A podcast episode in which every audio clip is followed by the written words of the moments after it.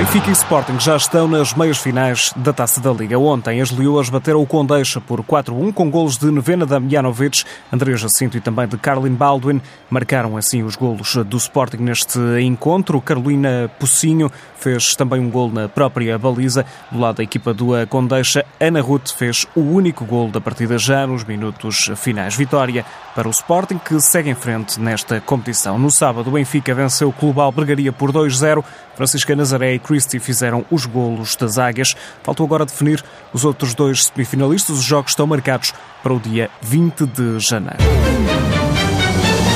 A final da Taça de Portugal foi antecipada para amanhã. O jogo estava marcado inicialmente para quarta-feira, mas foi antecipado pela Federação Portuguesa de Futebol com o um acordo do Benfica e também do Sporting de Braga. A competição ainda relativa à temporada passada, mais um título em causa no Estádio Municipal de Aveiro mas devido à possibilidade de novas restrições impostas pelo eh, Governo a partir já de quarta-feira, o jogo passa então para amanhã às 19h45. A marcha do marcador para acompanhar na TSF, no especial Desporto, que para além deste encontro vai ainda seguir os Jogos da Taça de Portugal masculina.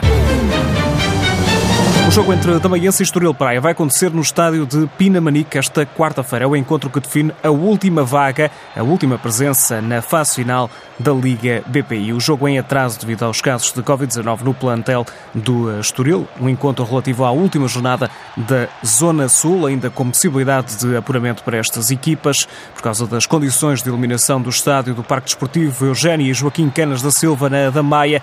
Este estádio não pode receber a partida. O jogo está assim agendado para o estádio Pinamanique, casa do Casa Pia. Está agendado para quarta-feira às 20h45.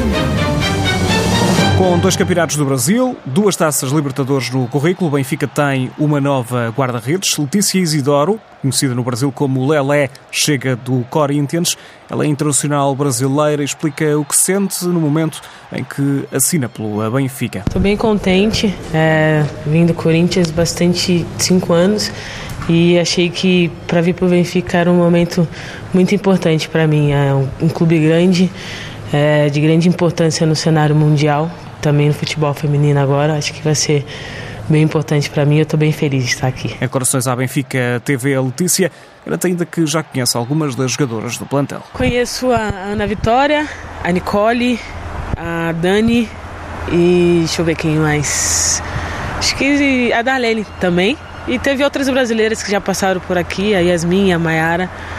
Então conheço um pouquinho já do, do time feminino. Acho que vai ser muito importante é, essa, nova, essa nova oportunidade na minha carreira e espero e estou vindo para poder ajudar e, e somar com a equipe. Letícia junta-se a Tânia Neuhaus e também Carolina Vilão, entre as guarda-redes à disposição de Filipe Patão, a treinadora do Benfica.